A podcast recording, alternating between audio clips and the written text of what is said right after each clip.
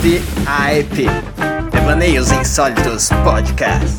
Seja bem-vindo e prepare-se para ouvir os mais diversos devaneios sobre a cultura pop, a vida, o universo e tudo mais. Saudações sonhadoras e sonhadores, eu sou Luciano Rodrigo e este é o podcast Devaneios Insólitos. É, hoje a gente vai conversar sobre o quarto capítulo de Sandman, Uma Esperança no Inferno.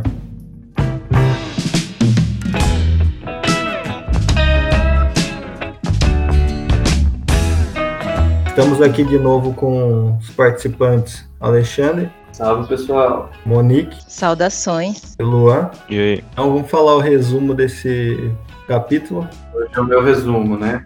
Então vamos lá. Capítulo 4, Uma Esperança no Inferno. Eu vou falar da capa, eu achei uma capa bem legal, essas partes queimadas, né? Eu achei uma capa muito, muito bacana dessa. Essa Muito capa é muito da hora, né? E aí ele começa, bem poético assim, falando sobre a areia, a algibeira que ele, que ele acabou de recuperar, né? Que a gente viu no, no capítulo passado. E aí ele já termina a primeira página ali falando que ele precisa falar com a estrela da manhã. Ele não espera muito desse encontro. Então, como vocês podem ver, o Sandman agora ele vai atrás do elmo dele, né? Da coroa dele, do elmo dele, no inferno. Então ele desce ao inferno e ele é recebido ali pelo, por um demônio que é o porteiro. Que já fala com ele, aí, mas quem é você? Ah, eu sou, né, que tem muitos nomes, o rei dos sonhos, dos domínios. Ah, mas então onde é que tá sua coroa? É justamente isso que eu vim aqui, né? Aí o cara, tipo, não, não muito convencido, questiona ele mais alguma coisa e o Sandman já, tipo, dá um chega pra lá nele. Aí chega um cara pra levar, um cara, um demônio, pra levar ele pelo inferno. Eles passam pela, pelo Vale dos Suicidas, que ele fala que aumentou ali. Logo depois a gente tem uma página que mais pra frente a gente vai saber do que ela se trata, né? Assim, em outros episódios aí, outros capítulos. E é, por enquanto a gente não fica meio tipo, ah, tá, mas quem é? Que nada, né? Quem tá falando que ama, ele acaba se encontrando aí com uma pessoa e mostra que eles têm alguma relação ali, mas até agora a gente não sabe muito bem do que se trata. E aí ele chega nos portões do inferno lá, né? Na, grande palácio, fala com, com Lúcifer, descobre que o inferno não é mais um, um domínio apenas de Lúcifer, mas virou um triunvirato entre outros dois demônios lá, Azazel e Beelzebub, e ele fala, ó, roubaram a minha, o meu elmo e eu preciso dele, quero ele agora. Ah, tá bom, então fala o nome do demônio que pegou, não sei. Então eles chamam todos os demônios do inferno ali, dentro de uma página dupla. Eu acho incrível esse desenho aqui, vários demônios disformes e diferentes e tal. Né, bem legal. E ele fala, "Ah, acha aí, cadê quem que pegou? E aí a gente resolve esse problema. Ele olha tudo, pega a areinha dele e fala, foi aquele ali. Mas o cara falou, não, tudo bem, é, eu peguei mesmo, mas foi uma troca honesta que eu fiz e eu não vou devolver, não ser que a gente lute por isso. E aí então eles lutam, né, de uma maneira de um jogo, que eu achei interessantíssimo. Quando eu li isso aqui a primeira vez, eu falei, gente, que bacana, eu nunca tinha vi- visto esse jogo tão simples e tão bacana assim. Então eles vão para um lugar que o demônio fala que ele reivindica o campo, que é a realidade, e eles vão num lugar ali, tem vários demônios tal, que é o Clube Fogo do Inferno, e eles começam um jogo. Entre, um fala, ah, eu sou isso, e o outro tem que falar, ah, eu sou isso, que acaba com isso. Mas pra frente a gente pode falar dele, que eu acho incrível essa coisa. E aí ele recebe de volta o seu, seu elmo, e aí no final de tudo tem um, ep- epílogo, que é uma última ceninha, que nos mostra novamente esse John Dee, que já foi mostrado no, no capítulo anteriores ali. Então, super resumidamente, ele desce ao inferno, enfrenta o demônio e recebe de volta o seu elmo. Beleza? Is one at the gate. Who does the vote? Who ventures here? Master, there is one at the door. Então, vamos começar a falar um pouco então desde o começo agora, dissecando as, as cenas. Uma cena inicial, né? Que ele aparece num lugar vazio, né? Como se fosse um porto, né? Um porto vazio. Durante a noite, uma noite estrelada, assim, ele começa a fazer, falar sobre a areia, né? Dá uma filosofada em, em cima disso, né? E cita ele tocando areia, ele tocando areia, né? Que parece infindável, né? É, como a própria espécie dele, né? Que ele é um perpétuo, né? E mesmo que não foi muito trabalhada essa ideia, tá em quase todas, todos os capítulos, dá para ver que tá abordando um pouco essa ideia dos, dos perpétuos, dos irmãos dele. Acontece de novo aqui. Ele joga areia, né? Falando que precisa falar com a estrela da manhã, né? É o Lúcifer, que não tem muita esperança no encontro. Ele se joga desse porto e cai em direção ao inferno, né? Os portões do inferno. Daí uma coisa que eu já acho legal, assim, quando ele chega, tem essa visão do, dos portões do inferno, né? Que os muros são todos é uma coisa orgânica, viva também, né? Provavelmente são feitos de vários demônios ou almas mesmo. E as cabeças empaladas, né? Que conversam. Até. Sim, achei bem foda. E, tipo, pra mim, toda vez que tem essas paradas, assim, eu, é, eu me lembro do, dos filmes do Jim Henson, né? que seria muito foda o Jim Henson fazer um Sandman assim, tipo, fazer esse murão com os bichos tudo se mexendo, meio efeitos práticos de cinema, assim, isso é muito foda. O único que não se mexe ali, que eu achei que deveria se mexer, é o Gongo, né? Que é um olho, mas é só um desenho, não é um, não é um olho de verdade. E é bacana que aqui, nessa cena onde aparece o portão do inferno, neste quadrinho ele fala tem esperança. E é bem famoso aquela frase do Dante, que ele escreveu que da porta do inferno tá escrito: Ó vós que aqui entrais, abandonais toda a esperança. E ele chega no portão do inferno falando que tem esperança. Neil Gaiman sendo Neil Gaiman, né? Que é um cara muito estudioso aí, cheio de referências, com certeza talvez ele tenha pensado de fazer esse, esse joguinho aí com essa frase famosa do poema da Divina Comédia do Dante. Certeza. Daí ele bate ali, né, no portão do inferno. Tem um cara com a cabeça empalada, né, que chama, que chama o Lords Squatterbloat, que é um dos demônios que guarda o portão ali, né? O porteiro. Curiosamente, não tem nenhuma referência ao. Como é que chama aquele cachorro? Cerberus. O Cerberus, né? Eu achei que pelo ser o New Game você encontraria alguma coisa do tipo.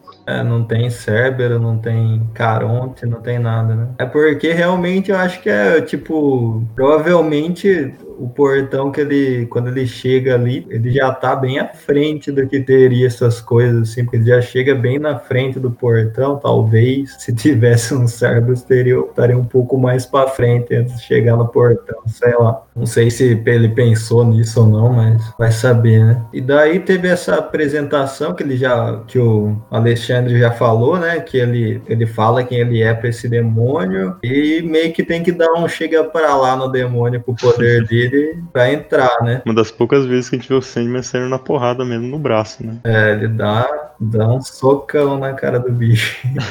Ele pega, né? Ele pega na, Ele pega, ele pega na boca do bicho e Joga ele pro lado. daí aparece aparece esse demônio que vai guiar o Sandman pro inferno, dentro do inferno, né? Que é o Etrigan, né? Que é um personagem da DC antigo, né? Que foi criado pelo Jack Kirby. É um personagem que é bem recorrente na, na Vertigo, mas ele também aparece aparece em revista da DC normal, né? Às vezes tem participação dele no Batman, e Ele é um personagem muito legal, que ele é o demônio da rima, né? Ele fala, o poder dele tá em rimar, né? Ele fala tudo rimando. É, vale mencionar que o Squatter Bloat lá, ele também rima, né? É, eu não reparei. Ele Eu acho que ele rima. Eu, eu não sou muito bom de pegar acima nos balão, mas eu acredito que ele rime. A rima no inferno aqui, nessa mitologia, ela é um cargo, né? Os demônios de uma hierarquia tal, eles falam rimando. Ah, sim. Ele rima. É tanto que ele é meio humano, meio demônio. Sandman percebe que ele muda de cargo, né? Que ele tem uma certa hierarquia agora. E aí é onde acontece esse diálogo interessante entre os dois que o... Eu não sei pronunciar o nome desse demônio, mas ele fala que nada é eterno, né? Tudo muda, tanto na Terra quanto no inferno. Sim, é engraçado, né? Porque tem essa citação, né, de que nada é eterno. pô, e o primeiro monólogo do Sandman, ele tá falando sobre a eternidade da espécie dele da, e da areia dele, mas ele chega lá e, tipo, lá nada é eterno, né?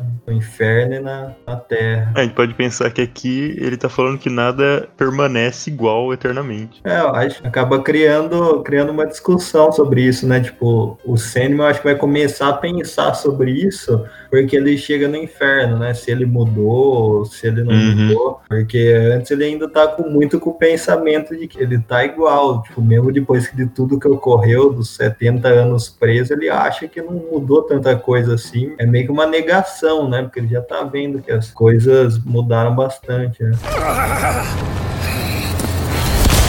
Back to your gate and duty, squatter bloat. É, o Etrigan não combina muito com o fundo, né? Ele é muito coloridão, né? Ele é bem coloridão.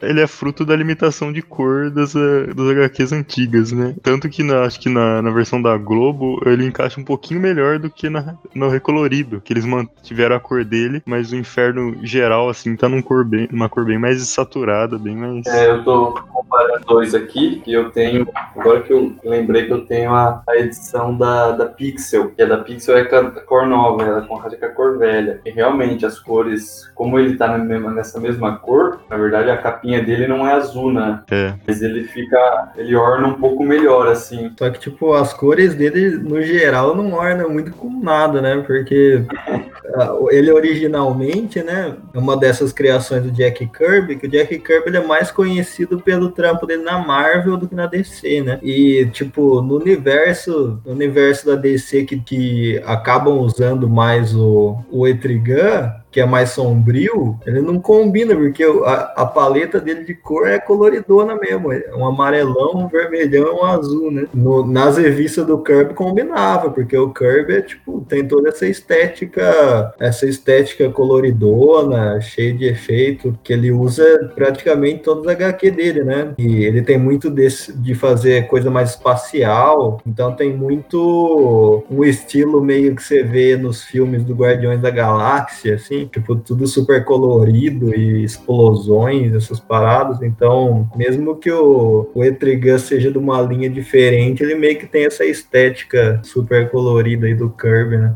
Daí, né, daí o Etrigan vai guiar ele, né? Vai guiar o Sandman. Eles passam pelo bosque dos, dos suicidas, né? Que são a imagem de umas árvores contorcidas, né? Que elas estão lamentando, falando da. meio que falando de como elas se mataram, né? E como achando que a dor ia acabar, mas eles vieram pro inferno e a dor não terminou, né? E que esse que uma vez foi, foi um bosque, né? Agora é uma, uma floresta de tantas pessoas que, sei lá, se o suicídio tivesse aumentado. Eu não sei se historicamente nessa época tem registros, não sei se tem mais registros de suicídios, mas talvez tenha, né? Eu não cheguei a pesquisar. De qualquer forma, ele funciona com, a, com o lore da história, né? Porque no anterior, enquanto o Sandman tava preso, teve o cara que se suicidou lá, né? E deve ter tido mais gente. Faz sentido. É, sim, por causa da doença do sonho, né? Tem a questão também, né, de que o a HQ ela inicia entre a primeira e a, ele começa com a primeira guerra mundial e a segunda guerra mundial, né? E aí é um- uma situação absurda de perca de sonhos, de desesperança. Talvez até o próprio Sandman tenha se sentido confuso com relação a isso, né? Porque ele é o senhor dos sonhos e ter um- uma quantidade tão absurda de gente, principalmente na Europa, é, passando por essa situação, provavelmente isso deve ter de certa forma enfraquecido ele, né? Essa toda essa situação de calamidade, de guerra, de sofrimento e de dor, provavelmente deve ter aumentado, né? E ele ter ficado tanto tempo preso, não acompanhando tudo o que estava acontecendo, ocasionou, né, numa floresta de suicídio, de desespero. Talvez por ser uma floresta também seja uma referência àquela floresta, eu acho que a Okigahara, que é uma floresta no Japão que é famosa porque as pessoas vão lá para se suicidar. É No, no da Pixel tem uma nota no Bosque dos Suicídios, referência ao inferno de Dante Alighieri, no qual este bosque se encontra no sétimo círculo do inferno. No livro, os suicidas não podem ter forma humana no inferno, pois destruíram seus corpos e só podem falar quando sangram. Hum, interessante, porque na, no audiolivro ele fala que quando o Sandman ele passa ali, ele quebra um galho, se se separaram. Hum, não reparei que É, não. no segundo quadrinho ali na segunda fileira. Ele quebra um galho. E no, no audiolivro ele fala que quando esse galho quebra, ele começa a sangrar, né? Começa a escorrer sangue dali. Só por isso que essa árvore começa a falar, então. Olha lá, uma coisa que o Alighieri, o Dante, escreveu na- no poema dele, não utilizou. Assim, referência faz muito mais, mais sentido, né? Acho que, É, não, então. acho que não deve ter nada a ver com a floresta de Okigahara, é só uma coincidência. E é bacana que é- essa referência tá no da Pixel, que aliás vendo agora, tem muitas referências, até mais que, pelo menos que este volume da Conrad. Mas a Pixel só lançou os dois primeiros, ela lançou só o, o Prelúdios de Noturnos, e já parou, não, não concluiu a sua, a sua edição. Uma pena, que era um quadrinho bem, bem, bem feito, assim, com todas essas referências. Ele é um pouquinho menor, né? Capa mole, em dois volumes, mas com as cores novas, quadrinho bem feito. E vai para essa página que o, eles passam por como se fosse uma prisão, né, de almas. E o Sandman se encontra com uma um desses prisioneiros, né, que reconhece ele, né, e chama ele de Kaiku, né. Essa hora que chama ele de Kaiku, achei até engraçado porque o muda a fisionomia, né, do Sandman, né. Ele fica com traços mais africanos, né, de mais comuns em negros, né, tipo o nariz mais, mais achatado dos lábios maiores, assim. Só que, tipo, a pele dele não fica negra e o, e o cabelo dele continua super liso, né? Achei estranho. Na nova colonização deles, ele- a pele dele fica negra, mas o cabelo continua Ah, liso. sim. né? Edição antiga aqui, a pele dele tá branca. Brancão, né? E daí tem essa personagem, né, que chama Nada, que não é uma tradução de Nothing, É o nome dela mesmo. É o nome dela mesmo. Provavelmente alguma coisa africana, não tenho certeza. É uma trama que vai se passar mais pra frente, agora só dá um resquício de algo do passado do Sandman, né? Que antes a gente não sabia muito de nada do que aconteceu no passado dele, e agora a gente vê que tem essa mulher que ele diz que ainda ama ela, né? Mas não perdoou ela e pô, ele que jogou ela no inferno lá pra ficar, ficar presa até ele perdoar ela. Né? Dando um pouco da ideia de como é que era o caráter do Sandman, né? Antes do, do começo da história. Sim, então, é, e que ele não mudou tanto ainda, né? Porque, Sim. porque ele não perdoa, perdoa ela, né? Você fala, tipo, o que que uma pessoa, um mortal, pode ter feito de tão errado pro cara deixar ela no inferno, presa, né? Só que a gente vai descobrir Por isso 10 mais pra anos. frente, é, por 10 mil anos. Então vamos pra frente, porque senão é spoiler. Now, onward to the city! Depois a gente encontra o castelo do, do Lucifer, né? Que lembra um pouco o castelo do, do Sandman. Até. Aliás, não sei se é coisa do desenhista ou do Gaiman, mas esses vidros ovais aparecem desde o, da mansão do Burgess, né? É, tem, realmente, aparece várias vezes. E ne- nesse quadro, a colorização antiga eu acho que fica bem mais legal. Ah, sim, tem, tem uns pontos também pra falar sobre a colorização antiga que fica- ficaram mais interessantes do que a nova. Assim, muito mais louco, muito mais até infernal, assim, que você olha dá um estranhamento, que você fala, nossa, bicho. Enquanto esse ficou um pouco mais re- real, neutro, não sei, ficou mais padronizado, assim, de alguma forma. E o que é até bom, tipo, na, na cena à frente, em que tem lá todos os demônios, dá pra você enxergar muito melhor eles na nova colorização do que na antiga. Mas nessa aqui, nossa, a antiga é muito mais infernal do que a nova. Aí aparece, aparece uma figura nas sombras, né? Parece um demônio e depois que é o Lúcifer, né? Aí quando ele aparece, ele é bem humano, né? Só tem uma asa, asa meio de dragão, de gárgula, sei lá. E esse Lúcifer é, é baseado no quem que é mesmo, velho? David Bowie. David eu Bowie. notei a semelhança. Muito boa. É isso que, daquela minha referência que eu falei do Jim Henson, né? Que o David Bowie é, é o, um dos personagens, né? O antagonista do, do Labirinto, que é um filme do Jim Henson. Então, tipo, combina, ainda combina mais essa atmosfera ainda por causa disso, né? É, nesse, nessa parte ele usa daquela mesma técnica narrativa do da segunda, da terceira, acho que é da anterior, da revista anterior, que é manda, colocar tudo inclinado, só que dessa vez numa página dupla, né? E eu queria colocar aí, pra, mandei pra vocês aí pra vocês verem que na nova edição eles não fizeram só a cor, eles fizeram o desenho. Eles dividiram essas, essas duas páginas, a 9 e a 10, em duas páginas separadas com um desenho diferente. Até eu lembro que eu reparei e falei, nossa, que desenho interessante, mas eu fui ver o desenho de outro artista, na verdade Nossa, tá bem diferente mesmo. bem diferente. Eu não sei porquê, eu não consigo encontrar a informação do que, que eles fizeram isso, por que, que eles mudaram. Inclusive, fiquei curioso pra saber se na Conrad tá. qual desenho que tá. Ah, nossa, eu não tinha visto esse novo desenho aí, não. Eu acho que é porque essa página ficou meio ruim mesmo, eu acho, tipo, porque eu, eu lendo, eu, quando eu vi esse quadro, eu achei achei que, tipo, essa coisa de deixar diagonal, assim, não fez tanto sentido quanto Uhum. na outra página, assim, parece que só serviu para deixar um pouco mais difícil a leitura, assim, De não fato. deu tanto a atmosfera certa que era para dar. Não sei se vocês acharam isso também. Eu concordo. E eu gostei. Eu não gostei do novo, novo design do Lucifer. Eu gostei mais do David Bowie ali atrás. Mas eu achei muito interessante esse quadriculado na separação dos, do- de alguns quadros. Achei meio intrigante esse, essa escolha. Não sei se separaram. Ah, sim. Vocês perceberam também. Sim, sim. Essa nova versão, né? Ah, é, na- na nova versão. Eu não tinha visto essa nova versão, que engraçado. E ela deve ser mais nova, nova mesmo, porque a da Pixel, que é na nova colorização, é uma nova colorização, mas é com o desenho original. Uhum. Não é esse desenho. É, de meio que ele pega da versão antiga que tem no, no teto, né? Tem esses padrõezinhos É, meio então. quadriculados. Percebi isso, é. Talvez ele tenha migrado do teto ali. Daí é importante lembrar, né, que esse personagem Lucifer, né, depois ele ganha uma, uma HQ própria pelo selo Vértigo também. E é nessa HQ que é baseado a, a série de televisão que tem no Netflix, né? Não é muito fiel aos quadrinhos, mas é inspirado nesse personagem, né? Greetings to you, Lucifer Morningstar. Hello.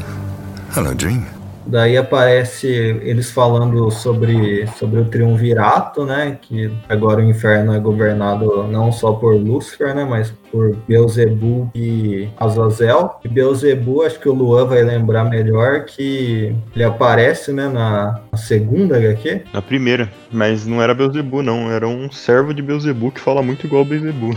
Ah, sim, o servo de Beelzebub que também fala meio que nem uma mosca, sei lá. É, Mosca fala não fala, né? Eu nem lembro o que, que, que ele faz, ele dá um, um negócio de imortalidade, né? Pro, Ele dá um amuleto de proteção pro cara que roubou os artefatos do Burgs. E daí pra ninguém conseguir achar ele, né? E daí basicamente isso, eles perguntam do, quer dizer, o Sandman pergunta do, do capacete dele, né, do elmo, e daí eles falam que vão fazer uma convocar, né, uma reunião nas planícies do inferno com todos os demônios pro Sandman tentar encontrar quem é, porque ele não sabe, não sabe o nome do demônio que roubou o elmo dele, né? É, na verdade, esse demônio que roubou é o que aparece lá atrás, né? Que eles falam próximo, porque o cara Isso. dá o capacete, né? É ele mesmo. É o mesmo demônio. Ah, é o mesmo demônio do Creio que sim, porque ele dá. O cara deu o capacete pra esse demônio, né? Esse demônio tá com ele aí até hoje. Ah, sim, então é isso mesmo. É, então, aí o Lucifer convoca todo mundo, né? Eu queria dar, comentar de novo que a gente tinha falado das cores. O Alexandre gostou da- das cores do castelo na colorização antiga. E eu, nessa página aqui, eu prefiro também as cores antigas. Eu acho que elas ficaram muito, muito interessantes. Inclusive as cores da edição da Globo estão ficando mais, melhores, já dá pra reparar já. Tem pelo menos um gradiente ali. E eu achei que essa página aqui, na, na colorização antiga, ficou muito legal, porque você vai perce- percebendo aos poucos as figuras ali, né? Você vai olhando, quanto mais você olha, mais vai pulando. É, porque ele, ele tem, tipo, menos cores, né? Assim, né? Sim, eles estão mais mesclados. E essa, esse cinza avermelhado também é assustador, né? É, é, é. As cores antigas é mais infernais, assim, traz um um delírio, sei lá, uma coisa mais. Causa mais desconforto. Uhum. É bom na nova pra você ver, tipo, os detalhes de cada demônio, porque como eles são coloridos individualmente, assim, né? É, dá pra perceber mais cada um individualmente. perceber mais coisa que você não vê no outro. E é muito louco, né? Tem uns demônios macaco, tem uns demônios Tem uns par. cobra, lagarto. Acho até que você acha uns Pokémon aí no meio, se olhar bastante. Eu até olhei assim e tentei ver se tinha alguma coisa engraçadinha, assim, sabe? Como se tivesse feito umas. Aham. Tipo, sei lá, tem um Mickey no meio, sabe? Um bagulho meio É um easter egg, né? É, faria sentido. egg, mas eu não, eu não achei, acho que é só um demônio louco. Lucifer is no longer sole monarch of these nether regions. Daí o Sandman joga a areia dele, né, pra achar o, o demônio que roubou a- o capacete dele. E aparece o demônio Chorozon, Corozon, é isso? É, Chorozon, em português, Corozon, alguma coisa assim, em inglês. né? Que inclusive no audiolivro esse cara tem uma fala muito boa, inclusive melhor do que a, a dublagem do Beelzebub. Achei a dublagem desse cara muito interessante. É duas vozes nele, porque ele tem duas bocas. Não, não é duas vozes, mas ele fala. Esse S ele é muito. Parece tipo uma gagueira, esse S, ele meio que entra Ah, de sim. jeito bem interessante na fala. I challenge you, Coranzon. So, Ele é meio que um demônio punk, né? Uma É. estética. Tem uma estética Esse assim. dele. Daí o, o Chorozon fala que ele adquiriu o elmo de forma legal, né? Pelas leis do inferno, que vai saber quais são. e fala que o Sandman pode con- conseguir o, o elmo se ele desafiar o, o demônio. E o Sandman desafia, né? E o Chorozon propõe um duelo entre os dois, mas não um duelo de briga, né? Eu particularmente achei sensacional isso, velho. Essa passagem, principalmente, acho que até agora, de todos que eu li, essa foi a melhor de todas, assim. Eu achei uma sacada fenomenal. Pô, eu gosto muito. am Azazel. Welcome. De repente, do- das planícies do inferno lá, eles entram tipo num cabaré, né? Que o, que o Alexandre falou que parece a cena de Star Wars, quando eles estão entrando num bar e tal. Tem uma pegada de talk show também, né? Sim. É, meio talk show, meio, meio esses barzinhos de, de que os caras fazem stand-up. É, de microfone aberto, né? E daí acontece, vai acontecer o duelo, que é um duelo de palavras, né? Que é um jogo de palavras que tem que estar dentro da realidade, né? Tipo, ele, ele fala, né? Porque se, se for jogar no mundo dos sonhos ou no mundo dos demônios, seria talvez a gente não entendesse muito bem onde que os caras iriam chegar, né? Então esse jogo de palavras são com palavras que existem na realidade, né? E é interessante, inclusive, o fato de que, como o Sandman era o, o desafiante, aí vem esse demônio e ele pode escolher o lugar, né? Onde eles vão guerrear, no caso. E aí ele escolhe a realidade. Assim, eu achei isso incrível, porque é, é pensar que Sandman é o senhor dos sonhos e ele reina sobre os sonhos. E aí não é aleatório que ele escolhe a realidade pra acontecer esse duelo, né? É, ele achou que Sim. o campo era mais propício pra ele, né? E aí acontece, acontece esse duelo, né? Que é um que é incrível, né? Que é, é uma coisa que ficou bem claro na minha mente desde a primeira vez que eu li. Eu acho que bastante gente lembra desse duelo, quem leu, quem Uhum. leu Sandman. E é um duelo que ele começa falando, tipo, a- o demônio começa falando uma coisa que ele é, e daí o, o Sandman tem que falar uma coisa que meio que ganha disso, né? Tipo, aquela musiquinha da velha fiar lá. Exatamente.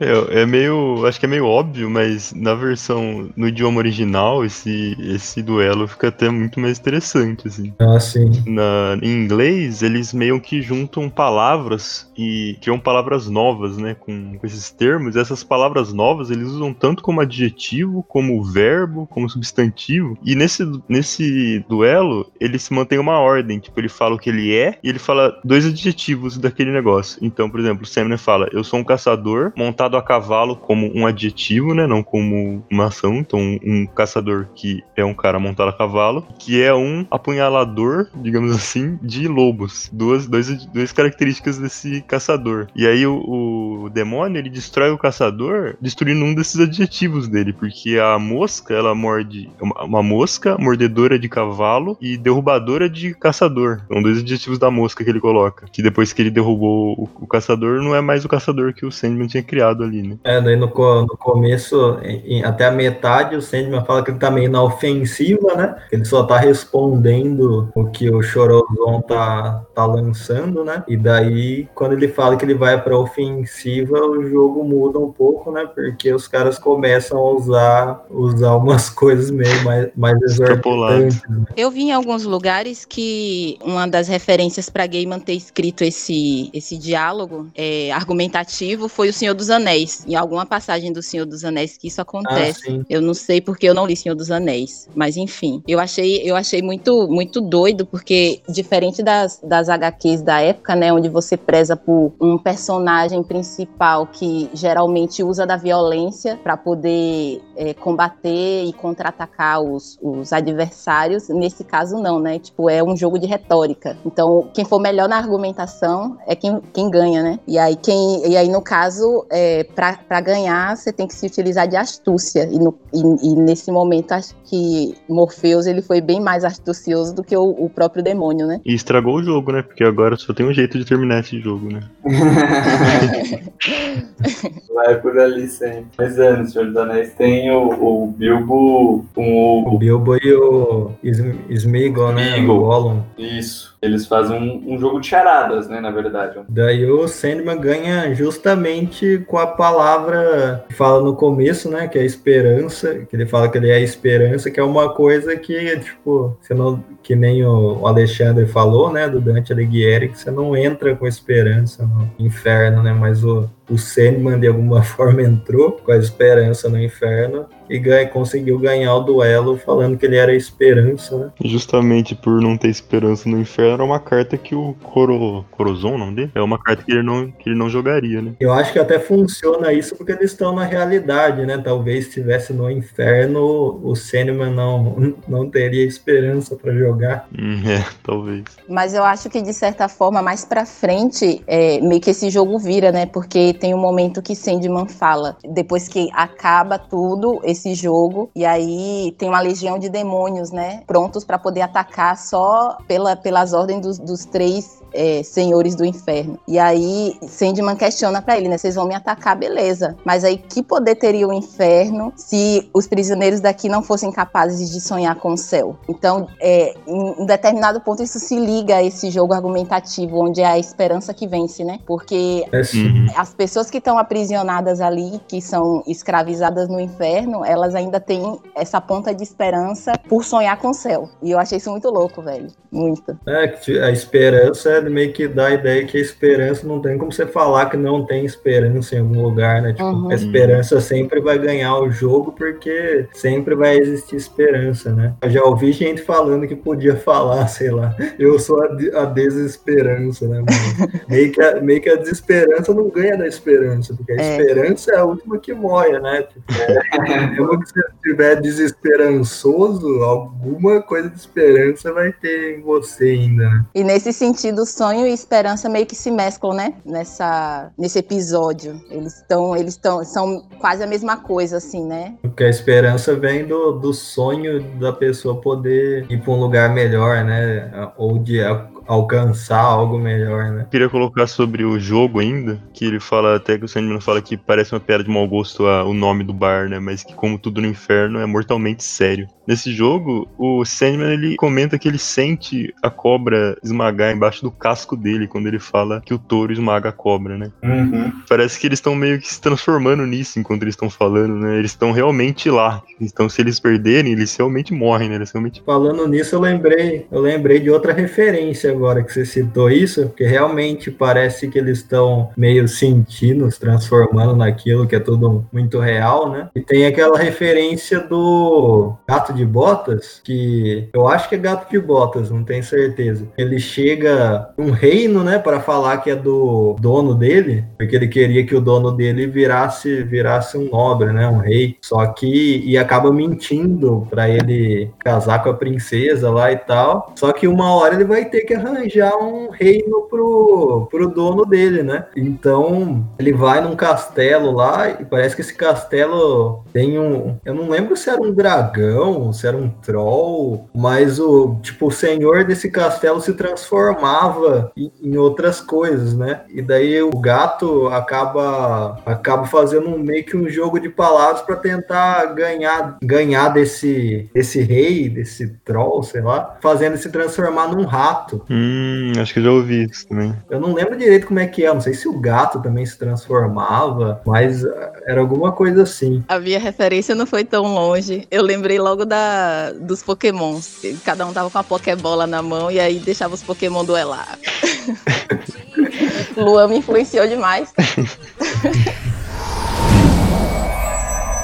Agora eu tô procurando aqui sobre o jogo. Eu queria saber se ele que criou, se existe. É um jogo, sei lá, é, cultural de algum lugar e tal. E parece que fizeram um curta-metragem sobre esse jogo. Eu já tinha visto alguma coisa parecida em anime, sabe? Acho que é comum no Japão alguns jogos de palavras também, só que, tipo, você assistindo legendado, você não entende muito bem o que eles estão falando, né? Porque é muito da própria língua deles. Né? Ter em outros lugares também, coisas parecidas. Então o Sandman ganha, né, o, o, duelo e eles dão o elmo dele de volta. Dido, não, esses demônios até que é legal, tem honra, não sei. E acontece que a Monique falou, né, que na verdade eles devolvem o elmo, mas os caras botam a, as legiões do inferno tudo ali para derrotar o Sandman, né?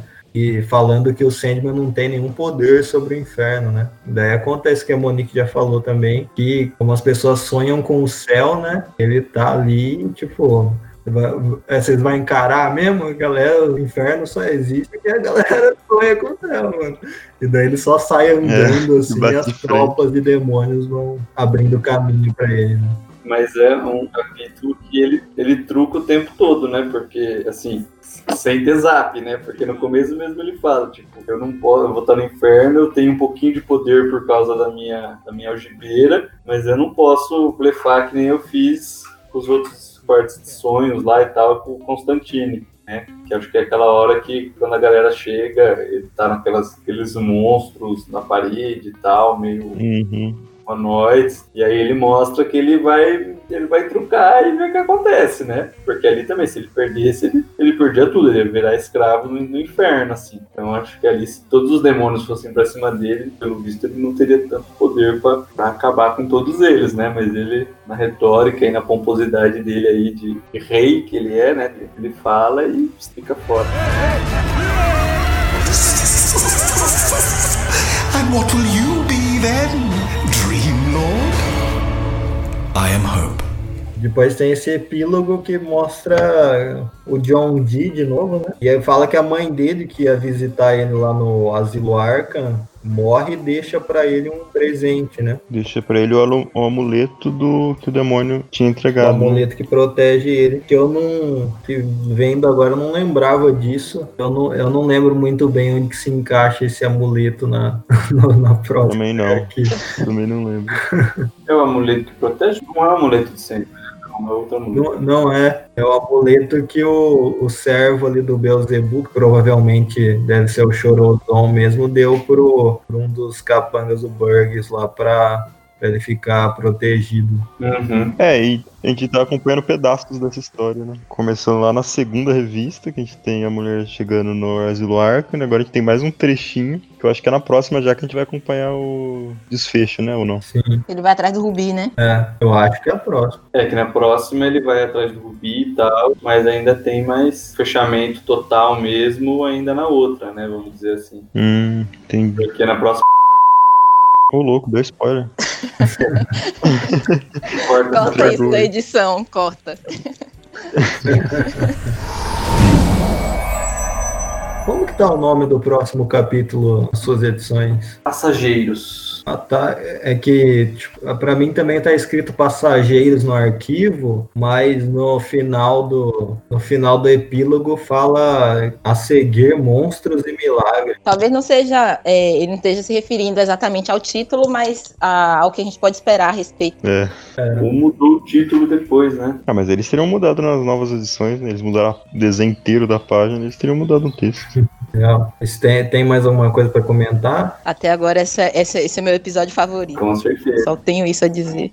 Esse é muito bom. Para mim é esse, o das 24 horas lá, que virou curta, e o primeiro, que fecha esse, esse primeiro bloco aí dos prelúdios e noturnos. Eu acho que esses três são os melhores. Então acho que é isso aí. Se alguém tiver alguma palavra de sabedoria para falar aí pros espectadores. Apegue-se à esperança. Já dizia é. Sandman. esperança é a última que morre.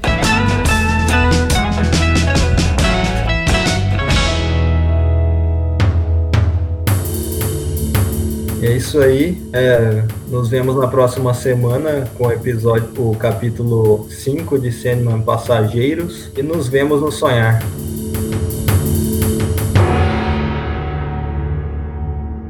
Ei, peraí! Não vai esquecer de mandar uma mensagem para nós. Pode ser uma crítica, uma sugestão, uma opinião sobre um episódio passado ou qualquer coisa que você queira falar pra gente.